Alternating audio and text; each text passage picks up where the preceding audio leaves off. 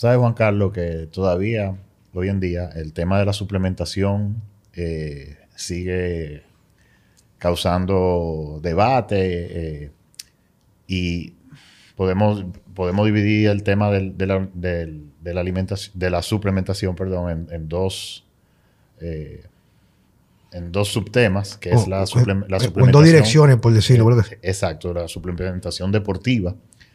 Eh, si realmente, o sea, si realmente el que entrena necesita eh, algunos suplementos, qué tan efectivos son, etcétera. Y está, por otro lado, lo que es la suplementación para mejorar o mantener eh, la salud, la calidad de vida, eh, donde también hay mucho debate sobre si sí, no, qué funciona, qué no funciona, la- las dosis eh, recomendadas, etcétera, etcétera. Mira, tú sabes que ese tema a mí me interesa muchísimo. Yo recibo muchas preguntas, pero el mundo, antes de entrar ya en la respuesta, para no hacerlo muy largo todo esto, y a mí siempre, yo sé que quienes me conocen y me siguen, me gusta hacer esta introducción, así como tú acabas de decir, porque permite abrir nuestra conciencia y vaciar el contenido de lo que nosotros entendemos que sabemos para poder calar en otra perspectiva y entender el porqué de las cosas. Mira, la, la suplementación, Checo, yo he sido amante de la suplementación de muy temprana edad. O sea, No, yo también. como que fi- fijé una obsesión en esos frascos. Claro, como siempre pasa, viejo, o sea, al principio, que yo tenía 12 o 13 años, yo recuerdo que yo pasaba por la Roberto Pastoriza, que ahí estaba la única tienda que había en este país, que era la de Betances.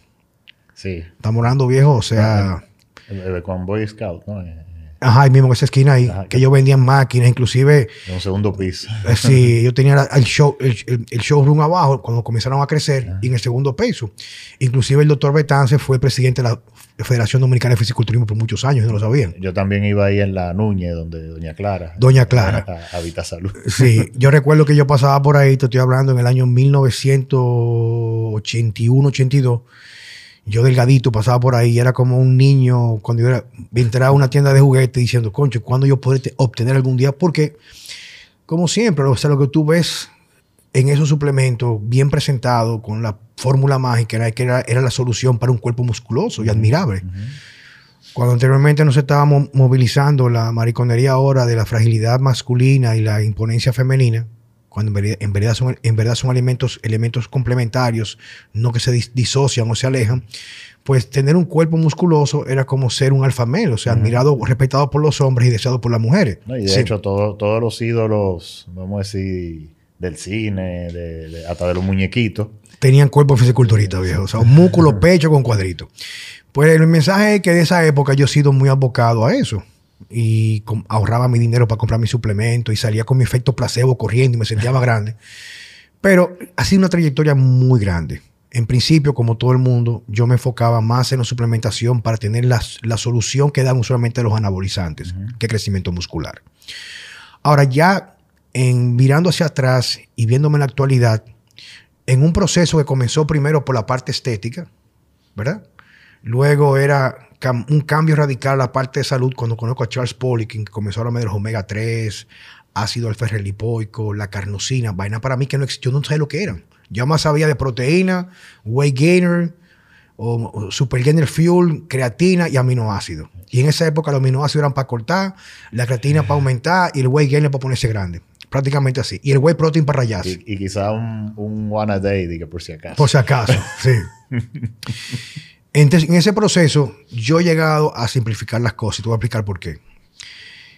Ya en los últimos tres o cuatro, casi cinco años, me he dedicado un 90% a la parte de consultas. Una consultoría es darle guía a las personas cómo mejorar su salud y con herramientas de dietética y suplementación, sin competir con los medicamentos en la clase médica, dar la posibilidad de recuperar su salud con resultados fenomenales. Entonces, la respuesta es, si me pregunta Juan Carlos, ¿cuál para ti, en un orden de arriba hacia abajo, son los suplementos más importantes? En primer lugar, viéndolo como suplementos, viéndolo como suplementos, comer bien, dieta desinflamatoria, es una de las cosas que puede dar mucho más garantías de una vida sin enfermarte. Segundo, dormir bien. Ahora, Si quitamos eso de la ecuación, el primer suplemento que yo digo que cualquier ser humano tiene que tomar es vitamina K2. De la vitamina K2 hay varias familias, usualmente la MK7, que es de fermentación, que tiene un efecto más prolongado en el cuerpo. Te lo tomas y tiene un efecto que extiende más de 24 horas. K2. Ajá, eh, ¿qué dosificación tú? Usualmente la dosificación que yo he visto que se perpetúa preventiva, y te voy a decir por qué K2. Bueno, vamos a guardar el tema una vez. 360, 360 microgramos al día. ¿Por qué? Porque a medida que yo he ido estudiando y he visto autores como Thomas Levy y otros autores de medicina funcional, él que es un cardiólogo, él dice que todas las enfermedades cardiovasculares, todas, todas, todas, todas, todas, y algunos tipos de cáncer y otras enfermedades conllevan una hiperpresencia o un incremento de presencia de calcio en los tejidos blandos.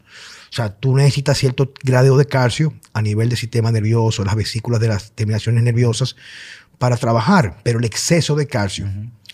Y resulta que aunque una mujer tenga osteoporosis o osteopenia, osteopenia, perdón, no es por carencia de calcio, sino que el calcio migró de los huesos a sus tejidos, a lo que tiene que ver los músculos, los órganos, etc. Entonces, la vitamina K2 tiene dos funciones fundamentales. Primero, va a permitir restablecer que todo ese calcio que está periférico en las arterias, en la sangre, comienza a migrar de nuevo a los huesos, pero tiene un efecto muy importante sobre el tejido, el, perdón, el, el músculo interno o la pared interna de las arterias, que es que hay unas proteínas muy específicas que son las que evitan que haya daño en las arterias, que es lo que conlleva a la enfermedad cardiovascular o la enfermedad endoteliar, perdón.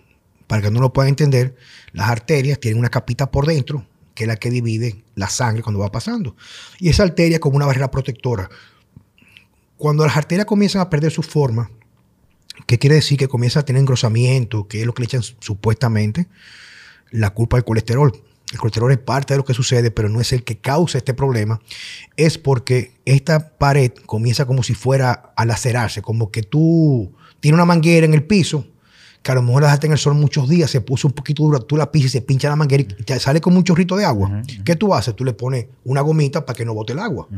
Entonces, cuando ese daño pasa en las arterias, que pasó ese daño, es que entonces nuestro sistema inmune, por un proceso muy complejo que no lo vamos a abordar aquí, trata de reparar y en ese proceso de reparación, como cuando le ponen en pañete una pared que está, está cuarteada, comienza a, traer primero monocitos, que una parte del sistema inmune, luego los macrófagos que hacen limpiar y luego comienza a migrar, en caso de ser así, colesterol pequeñito, que es el que se daña, el oxidado. Entonces viene la enfermedad con los años endoteliar, que es lo que llaman la placa de ateroma que las arterias se ponen y es lo que casi siempre podría llevar a un infarto del cerebro, un infarto en, las coronarias.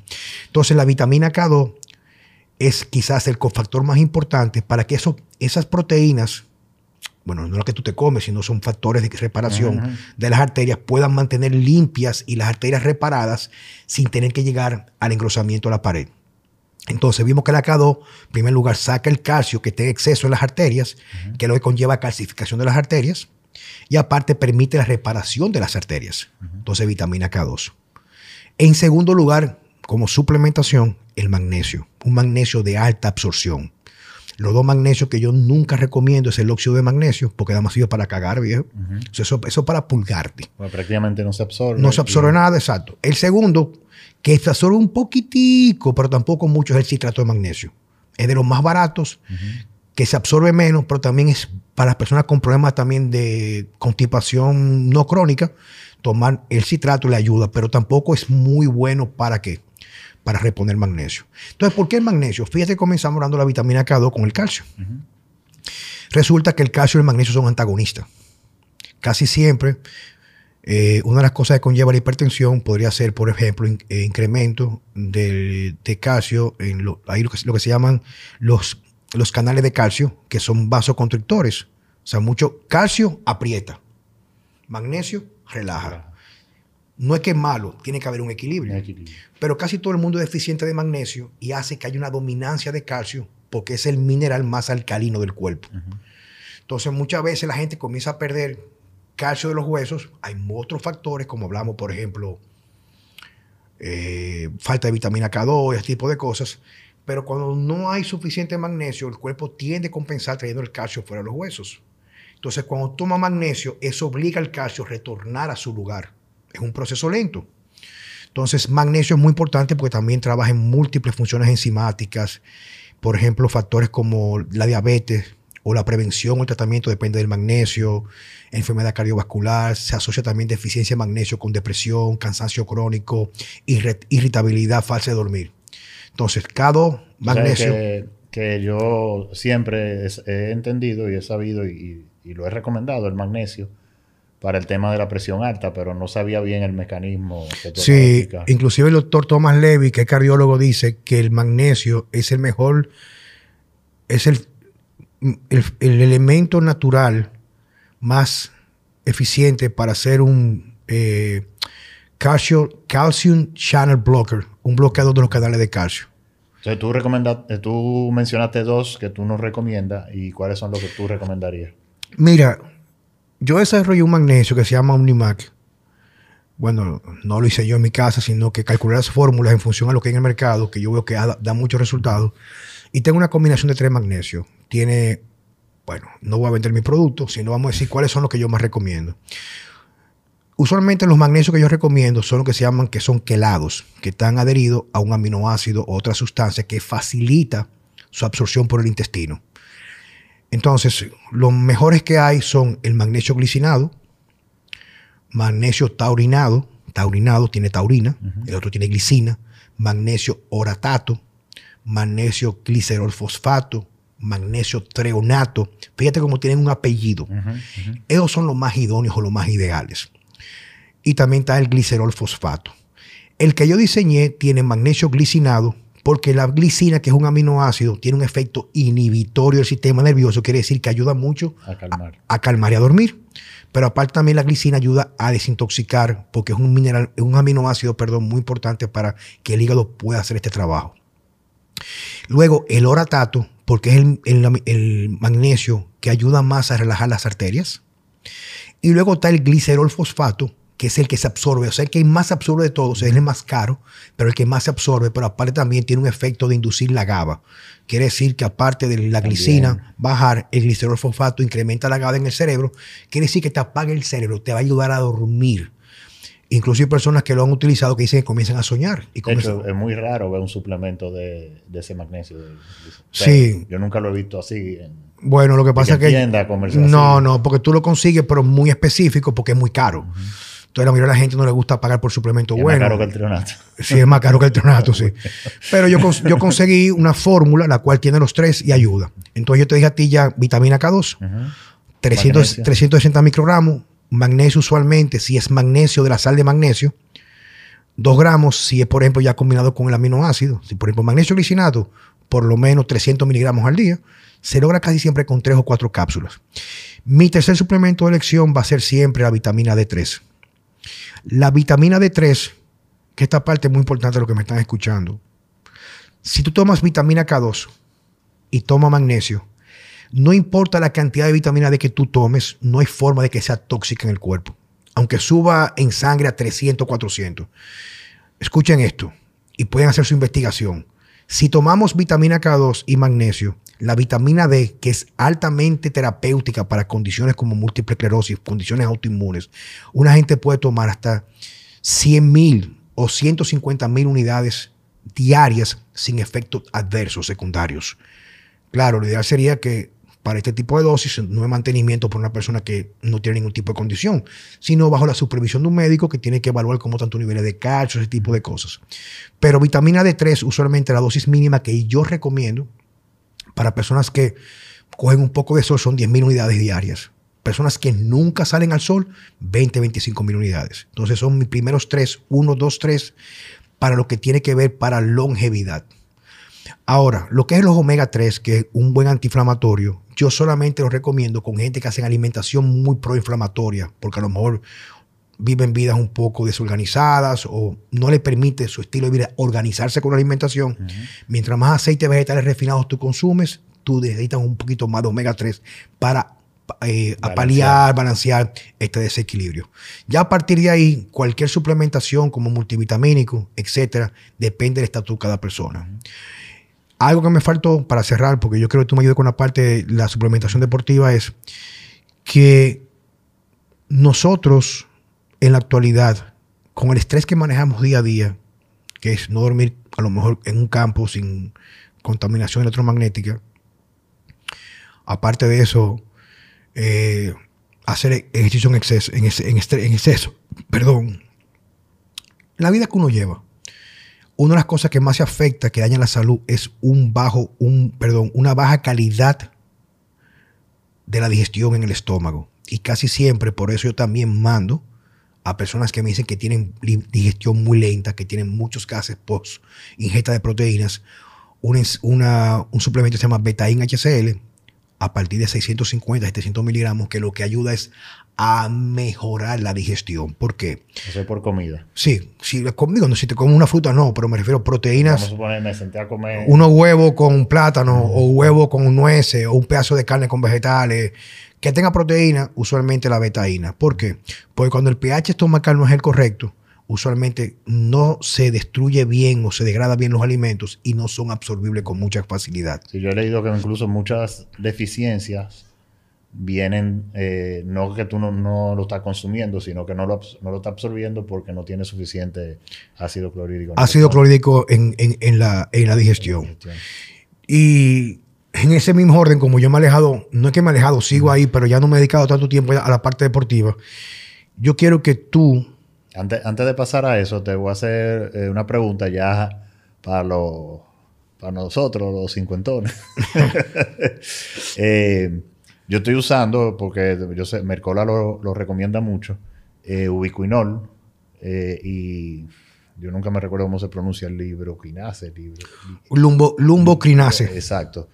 Eh, que son dos suplementos que supuestamente también son buenos para salud cardíaca. Sí, mira, la lumbo, lumbocrinasa como el lumbocrinase o el, el natoquinase son unas enzimas proteólicas. ¿Qué son enzimas proteólicas? Que tienden a digerir prácticamente las proteínas estructurales. Por ejemplo, cuando tú tienes calcificación en las, lo mismo que hablamos del calcio, calcificación en las articulaciones, tiene dolor articular, tiene falta de flexibilidad. Fíjate que hablamos que magnesio es flexibilidad, calcio es rigidez.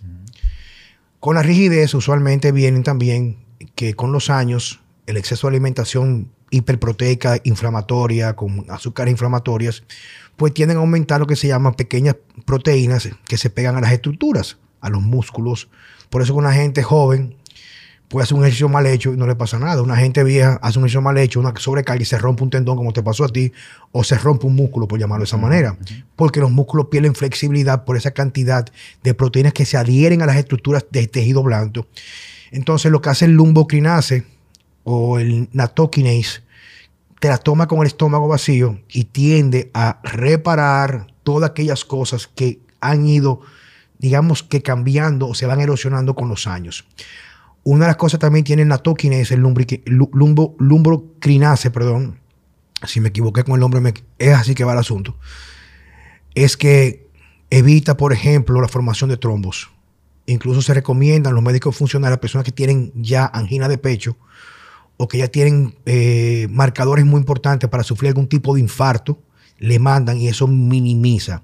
O sea, tiene un efecto muy parecido a lo que sería una aspirina, que licúa la sangre, o también, por ejemplo, una heparina, que es un, que es un, medicamento que lo que evita es eso, un anticoagulante, etc. Él manda eso. ¿Y por qué la coenzima Q10? Porque la coenzima Q10 es un cofactor de producción energética. Entonces, personas como tú y como yo, eh, bueno, tú me preguntaste lo más importante, o sea, no todo el mundo puede comprar 20 suplementos como que yo bebo. Pero lo que pasa también con la coenzima Q10 es que ya en personas de edad como nosotros, que no hay mucho, mucha actividad o que no caminamos lo suficiente, porque no hay que correr para tener buena salud cardiovascular, sino caminar y moverse mucho, la coenzima Q10 es un cofactor enzimático que permite la, que los músculos tengan mucho mejor producción de energía, especialmente el corazón. Entonces está vinculado que inclusive doctoras como Pamela Smith recomienda que una persona después de los 50 años debe tomar todos los días de la mañana la coenzima Q10 y ácido alfa-relipoico. Porque la coenzima Q10 ayuda a la contracción del músculo, del corazón, el miocardio, y el ácido alfa lipoico también tiende a mejorar los procesos de envejecimiento celular. O sea, eh, lo pueden, pueden hacer su tarea en Google, en buenas páginas que informen bien los efectos de todo suplemento. Pero sí, Mercola es un tipo también que ha cambiado mucho. Hay ciertas cosas que no estoy muy de acuerdo con No, él, claro. porque él hace ayunos muy prolongados y se ve muy desgastado por eso. Sí, sí. Checo, háblame de ti y tu suplementación. Bueno, ¿Qué, de- qué tú haces un día tú en, en tu suplementación día a día? pero ¿no- tú dices deportiva o Papá deportiva. Eh. Todo lo tuyo al extremo. Entonces, tú eres un buen ejemplo para No, eso. no. Señores, Bueno. Checo, Checo comienza a hacer ejercicio a 9 y media de la mañana. y termina. Dos y media a una. Oh, No, pero eh, hazle el cuento de la, del peso muerto. oh. No, que un día llego al gimnasio. Yo daba consulta arriba y llego, lo encuentro a las 9 y media, a las 9 y media de la mañana, calentando la pantorrilla. Iba a trabajar pantorrilla y cadena posterior. Y yo siempre va- doy viajes de arriba para abajo. O sea, veo los suplementos que estoy recomendando. Dígase que entre 9 y media y 11 y media, 12. Ya cuando yo me voy casi a las 12, que tengo mi último, mi último paciente, veo a Checo, que está por jalar cinco platos en pesos muertos. Y yo veo que jala y no levanta la barra. Coño, yo soy yo, me voy ahí mismo. Él salió, comió algo, merendó, atendió a un cliente Y dejé la barra ahí. pues. armada. Digo yo, coño, pero Checo es irresponsable que no la va a desarmar. a la hora fue, hizo cuatro repeticiones. coño, viejo, la vaina tuya. No, Mira. mira, eh, usualmente yo, como tú dices, eh, uno está tratando de simplificar la cosa. Sobre todo que, tú sabes, uno termina con un cliente y a veces tiene como que entrenar huyendo en lo que llega el otro cliente y eso. Entonces yo estoy preparando, preparo eh, con mi termo, eh, siempre un poco de pre-workout, porque yo siempre necesito como ese, ese empuje de, cafeína. Eh, siempre trato de que, de que ese pre-workout tenga malato de, citru- de citrulina o betalanina, o a veces tiene los dos, ya que te permite como mantener el, el- el nivel de entrenamiento, tú sabes, como... Mejor la contracción muscular. Exacto, tú, tú, vamos a suponer un peso que tú quizás haces seis repeticiones, tú logras hacer ocho. 8, 9, 10. Y, y como tú sabes que mi rutina tiene a ser un poco larga. Obvio. Eh, entonces, eh, tú sabes mucho de esos productos, te los recomiendan usarlo quizá un tiempo, empezar un tiempo antes de entrenar. Pero usualmente a mí no me da tiempo, entonces yo lo he hecho y ahí mismo eh, mezclo con una fórmula de BCAA eh, y prácticamente me lo voy tomando durante el entrenamiento. Eh, hay periodos. O sea, digamos entonces que tomas un pre-workout que tiene cet- cetrulina, tiene betalanina, eh, tiene cafeína, y otros estimu- estimuladores del sistema nervioso central Sí, y tu branch chains aminos. Exacto. La, la mayoría de los otros ingredientes, tú sabes, no es que yo diga que no funcionan, o- pero no es, para mí lo más importante, vamos a decir, son esos tres. ¿Cuántos gramos de aminoácidos ramificados BCAA tú le echas aproximadamente? Yo de entre 20 y 30 gramos. Ok, sí. Te iba a preguntar porque según el doctor Mauro Di Pascual y aprendí con Charles, esa era la dosificación para que haya en realidad un anabolismo Claro, real. claro. Eh, el- yo pienso que uno, uno de los problemas número uno que la gente tiene con los SAA es que usa muy poco. Y por eso eh, o sea, en pastillas sería muy incómodo, porque tú te tendrías que tomar medio frasco. Bueno, yo me tomo lo, lo- lo- lo que eran de Polikin, que son los BCAA Excellence, ¿Y cuánto y yo me tomo entre 35 y 40 pastillas. Son pastillas? cápsulas, ¿tú Ajá. entiendes? Sí, son fáciles de tragar, pero tienen Y que son estar ahí. cápsulas de, de, de cera, o sea que no, no- la gente piensa que uno se enferma del hígado. Yo, Y es todo lo contrario, De hecho, el, el, el frasco dice one scoop. Yo le he hecho como tres, ¿tú me entiendes? igual que yo. Eh, entonces, generalmente eso se me acaba un poco antes de terminar el entrenamiento. Eh, hay periodos en, en los cuales yo compro unos carbohidratos en polvo y a veces se lo echo a esa mezcla, eh, dependiendo, tú sabes, si, si quiero eh, como Ma- aument- aumentar un poquito más la masa Ah, muscular. maximizar también la congestión muscular, ese tipo de cosas. Exacto. Y al final, eh, cuando termino de entrenar, es realmente muy sencillo. Mi, un, un whey protein eh, de 25 a 50 gramos. Eh, igual, si, si tengo los carbohidratos, quizás me meto los 25 gramos con, como con 50 o 75 de, Carbohidratos. de carbohidratos, dependiendo del- de qué tan fuerte fue el entrenamiento. Generalmente los días de pierna le, le meto más carbohidratos. Y 5 o 10 gramos de creatina. Y ya, eso básicamente es la... La suplementación que tú haces per-entrenamiento. Peri-entrenamiento. ¿Y, y qué, qué otro suplemento tú tomas en tu día a día? Bueno, mira, eh, vamos a decir, no de manera constante, en el sentido que quizás se me acaba algo y puede durar unos días en lo que lo repongo, pero, pero en general, eh, yo siempre tomo vitamina C liposomal, como 2 gramos. Eh, estoy tomando el ubiquinol, que es la coenzima Q10, pero según lo que he leído, eh, por, por un tema de enzimático, la- las personas ya sobre los 40 años eh, absorben el ubiquinol mejor que el, que el CoQ10.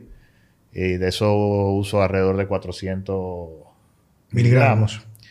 Eh, estoy usando el, el MK7, la, La vitamina K2. la vitamina K2. ¿Qué cantidad? Eh, estaba usando 200, pero ahora hablando contigo ya lo, lo voy a subir a 300.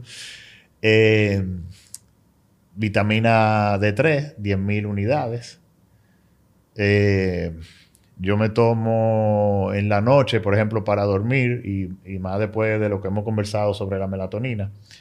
eh, yo me tomo casi un gramo de magnesio y 50, 60 Miligramos. de, de melatonina. Pues esa, tú sabes que esa es mi, mi ironía, que eh, en la mañana me estoy muriendo el sueño, pero de noche... Está prendido. estoy- o sea, yo me pudiera sentar en la computadora a escribir y todo. Eh, ¿Qué más? ¿Qué más? Zinc, eh, 50 miligramos.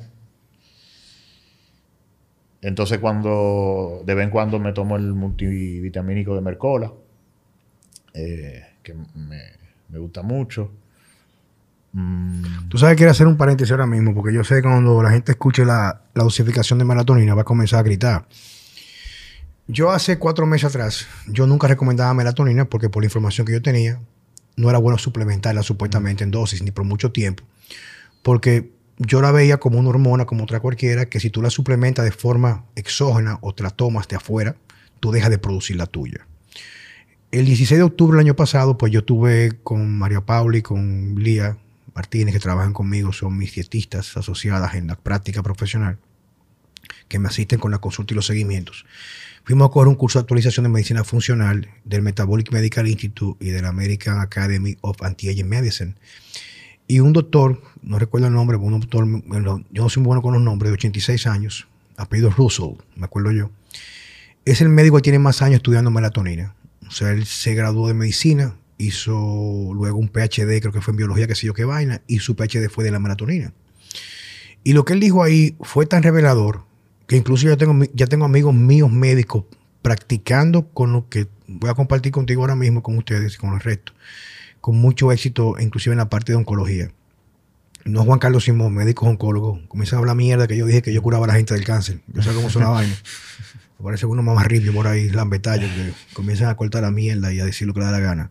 Pero el mensaje es que el doctor dice que todas las especies vivas, oye esto, todas las especies vivas, a partir de bacterias, no virus, de bacterias, de bacterias, hasta el ser humano, todas las especies, todas, plantas, no importa, tienen melatonina, la misma molécula.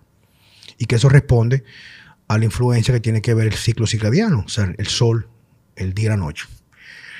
Y él hablaba que la melatonina, que es un error que la gente no entiende, inclusive los médicos persisten con el discurso, no hay dosificación, no hay dosi- dosificación que pueda ser tóxica o que haya, haga un negative feedback o que deje, o no permita que tú produzcas la tuya en la glándula pineal. Ahora él bien señala que es muy difícil hoy en día, prácticamente imposible, conseguir a alguien que vive en ciudad como nosotros que la produzca de forma eficiente. No importa lo que tú hagas, tú no la produces. Si tú tienes un teléfono en tu mano, tiene una pantalla, una televisión. una televisión, tú no produces, son- tú no produces melatonina. O sea, es que no, LED. no la producen en cantidades óptimas. Todas las luces son LED. Eso es lo que tú entiendes. Eso es lo primero. Segundo es, lo segundo es que tú solamente produces un 3 o un 4% de la melatonina por el cambio de noche, del día a la noche en la pineal. El resto tú la produces en 24 horas porque lo que se pensaba anteriormente que el glutatión era el más importante antioxidante no lo es. El antioxidante maestro del cuerpo humano es la melatonina que tú la produces en todas las mitocondrias. O sea, las mitocondrias son esos organelos que se producen energía. O sea, es como el, el carburador de un carro, que cae la gasolina, la chispa de la, de la bujía, si es bujía, y hace que explote, esa es la mitocondria, o sea, como crea energía. Entonces, cada vez que tú creas energía, hay un efecto eh, de estrés oxidativo, o sea, hay oxígeno. Y ahí mismo una melatonina en fracción de segundo elimina el estrés oxidativo. ¡Pap! ¡Pap! Y él explicaba que está, ya está documentado y avalado científicamente por gente con, con interés de sanar, no de enfermar al otro, que una de las cosas que hace que envejezcamos más rápido y tengamos más tendencia con los años a enfermarnos es el declive de la melatonina. Y un dato para ustedes que yo lo encontré prácticamente que no me dio, me dio brega digerirlo y rumiarlo y tragármelo y, y, ese tipo de cosas, es que ya médicos funcionales tratan a pacientes con diabetes avanzada con un gramo. O sea, mil miligramos. Mil miligramos diarios por 30 días para restablecer o reducir el estrés oxidativo vinculado a la diabetes. Eso para que tú veas que las contradicciones que hay cuando tú ves médicos que te dicen a ti, por ejemplo, vitamina D eso es tóxico. Pero ven acá, mi hermano, dime quién se ha muerto de vitamina D. ¿Cuánta gente tú conoces en tu práctica, no venga a mí con libros, que tú sepas que tiene niveles tóxicos que se muere de vitamina D? Nadie, viejo. O sea, es muy difícil. Lo mismo pasa con la melatonina. No hay forma de que tú en realidad te hagas tóxico la vitamina, la, la melatonina, melatonina, y no tiene un negative feedback. Y una de las cosas que incluso yo voy a invitar a la doctora Mila Santiago a hablar con nosotros es que se ha descubierto que especialmente en melanoma, melanomas, cáncer en la piel, que uno de los cánceres más, más problemáticos, no porque te mueras por la piel, sino que prácticamente hacen metástasis con mucha facilidad, el principal marcador que tiene las células de melanoma, melanoma es que no tiene prácticamente producción de melatonina. Por eso es que es muy fácil que hagan metástasis con una, una velocidad impresionante. Inclusive yo puedo poner en mi, voy a poner en estos días en mi Instagram par de publicaciones de él, videos del médico este en YouTube para que comiencen a edificarse en relación a esto. Pero la melatonina es una vaina impresionante. Yo tomo un promedio entre 15 y 30 miligramos todos los días. Y el día que no me lo tomo, duermo igualito. Y cuando la tomo, duermo un sueño profundo y reparador y me levanto con una brillantez impresionante. Tú sabes que yo he notado eso, que los días que no me lo tomo, duermo bien. Pero, por ejemplo, cuando yo usaba de que 5 miligramos, y que por eso mismo, por, por miedo, primero no me hacía nada. Y si no me la tomaba, yo creo que peor. Pero, pero tomando esa dosis, si por ejemplo un día la, la brinco, como quiera duermo mucho mejor que, antes. Incluso fíjate, eh, algo que nunca me deja sorprendido, ya, digo, ya malo sería que me sorprendiera, que todo suplemento que tiene una, una aplicación terapéutica para evitar que la gente pueda morir de cualquier infección viral o bacteriana, en los países donde hay un control más absoluto de la OMS, prohíben su venta y dosifican o recomiendan dosis o permiten la comercialización de dosis que no tienen ningún tipo de efecto terapéutico. En países en Europa, por ejemplo, creo que también en Colombia, que una melatonina de 3.5, 5 miligramos ya se con, no aparece. Y también pasa también, por ejemplo, con la vitamina D. Yo he, yo he hecho, yo he hecho varias veces este cuento y, y es real. El, un año que yo me quedé viviendo en Italia, yo compraba suplementos en una tiendecita y yo, yo, no estaba ahí cuando pasó, pero el, el dueño me contó. Eh, hubo un día que llegó la policía con sirena y todo a confiscar vitamina C de un gramo, porque en, en Italia legalmente creo que es 60 miligramos máximo la dosis que tú puedes vender. Claro, porque no, no sin, hace, no hace nada. Sin, sin receta. Si, si, si, tú necesitas una dosis más alta es porque el médico te la prescribe, entonces tienes que ir a la farmacia donde te la preparan. Eh, mira, para terminar, eh, me faltó el lubriquinase, que, que, lo empecé ahora, y eh, un, un, omega 3. Sí, alto, lo, alto, en DHA. Usualmente el omega 3 yo le bajé, uh -huh. porque al fin y al cabo no me puedo gastar 50 mil pesos mensuales en suplementación, aunque eso no es un gasto, una inversión, pero tengo mis prioridades. Claro. Y yo lo que sí tengo en mi caso es un omega 3 y el domingo, el lunes pasado era acompañado a mi madre y fuimos a comer en un restaurante asiático porque fue consenso de la familia. Yo no estaba de acuerdo. Bueno, ya tú sabes que yo sé que eso me va a descojonar el estómago. Y yo soy un tipo que ese día hice ayuno, iba a comer mucho. Comí muchísimo viejo, en el momento me sentí bien, pero después me descojoné el estómago. Entonces, yo lo que hago en esos casos es que llevo un, en un sobrecito, que tengo yo unos pequeños packs, mi suplementación antiinflamatoria, que entonces me llevo cuatro cápsulas o, o, o cápsulas de omega 3 me llevo dos de vitamina, vitamina E, especialmente tocoferoles mixtos, uh -huh. naturales. Vitamina C me llevé dos gramos de vitamina C liposomal y mi enzima digestiva. Entonces, en esa comida, como yo sé que esa comida me va a hacer mucho daño, el daño es inmediato, pues entonces me tomo una buena cantidad de antioxidantes eh, desinflamatorios como el omega para minimizarlo. O sea que yo me quedé muy, muy marcado por, por Poli en el omega 3 porque él... Era el suplemento que más recomendaba él. Sí. Entonces, mira, una forma de cerrar con ustedes, señores, es que yo me gusta siempre partir del discurso de que la suplementación de nada sirve o no va a tener un efecto real, especialmente la parte del deporte, si no has ajustado bien entender la alimentación para tú tener un cuerpo sano, atlético y funcional. Si tú comes todo tipo de basura porque tu objetivo es aumentar de peso, no importa lo que conlleve aunque tu dictamen genético no te lo permita, y te ha dejado llevar de la sociedad que dice que un cuerpo admirable tiene que ser un cuerpo que pese 250, 300 libras de músculo o 20 pulgadas de brazo como hombre, o una mujer con un culo que no le pertenece, que además lo puede tener en cirugía plástica y cree que por comer disparate va a estar mucho mejor, lo siento mucho, pero no vas en el camino correcto. Ahora, cuando tú comienzas a comer correctamente, correctamente me refiero es que tú estás haciendo una alimentación, que estás comiendo con hambre, o que tienes una, planificación que aunque no comas con hambre, eliges alimentos no inflamatorios como arroz, víveres, más o menos lo que mando yo en Decimo o Francesco, que tiene un enfoque mucho más paleolítico y se permite algunos carbohidratos, quizás la suplementación con proteínas o polvo proteicos es bienvenida pero nunca te dejes vender el hecho de que un polvo proteico, una proteína, va a reemplazar el efecto anabolizante de una alimentación completa y sana y desinflamatoria. Es lo primero. Lo otro es con relación a la salud. Algo que nunca nadie te habla es que el factor que podría incidir mucho más en desarrollar enfermedades son las emociones, O sea, si tú eres una persona que tiene mala relación personal, tiene un trabajo que no te gusta, no tienes plan en tu vida, no tienes una filosofía clara, un objetivo claro y vives por vivir, usualmente ese estrés que se llama estrés crónico chiquitito, te la va a cobrar a, a, larga o corto plazo. Hay que tener un proceso de despertar y entender que no todo en el extremo es bueno, pero hay que encontrar el equilibrio y que el conocimiento que tú necesitas debe liberarte, no esclavizarte. Muchas gracias por estar con nosotros en Vida Sana con Juan Carlos Simón y Francesco Jeremía. Muchas gracias.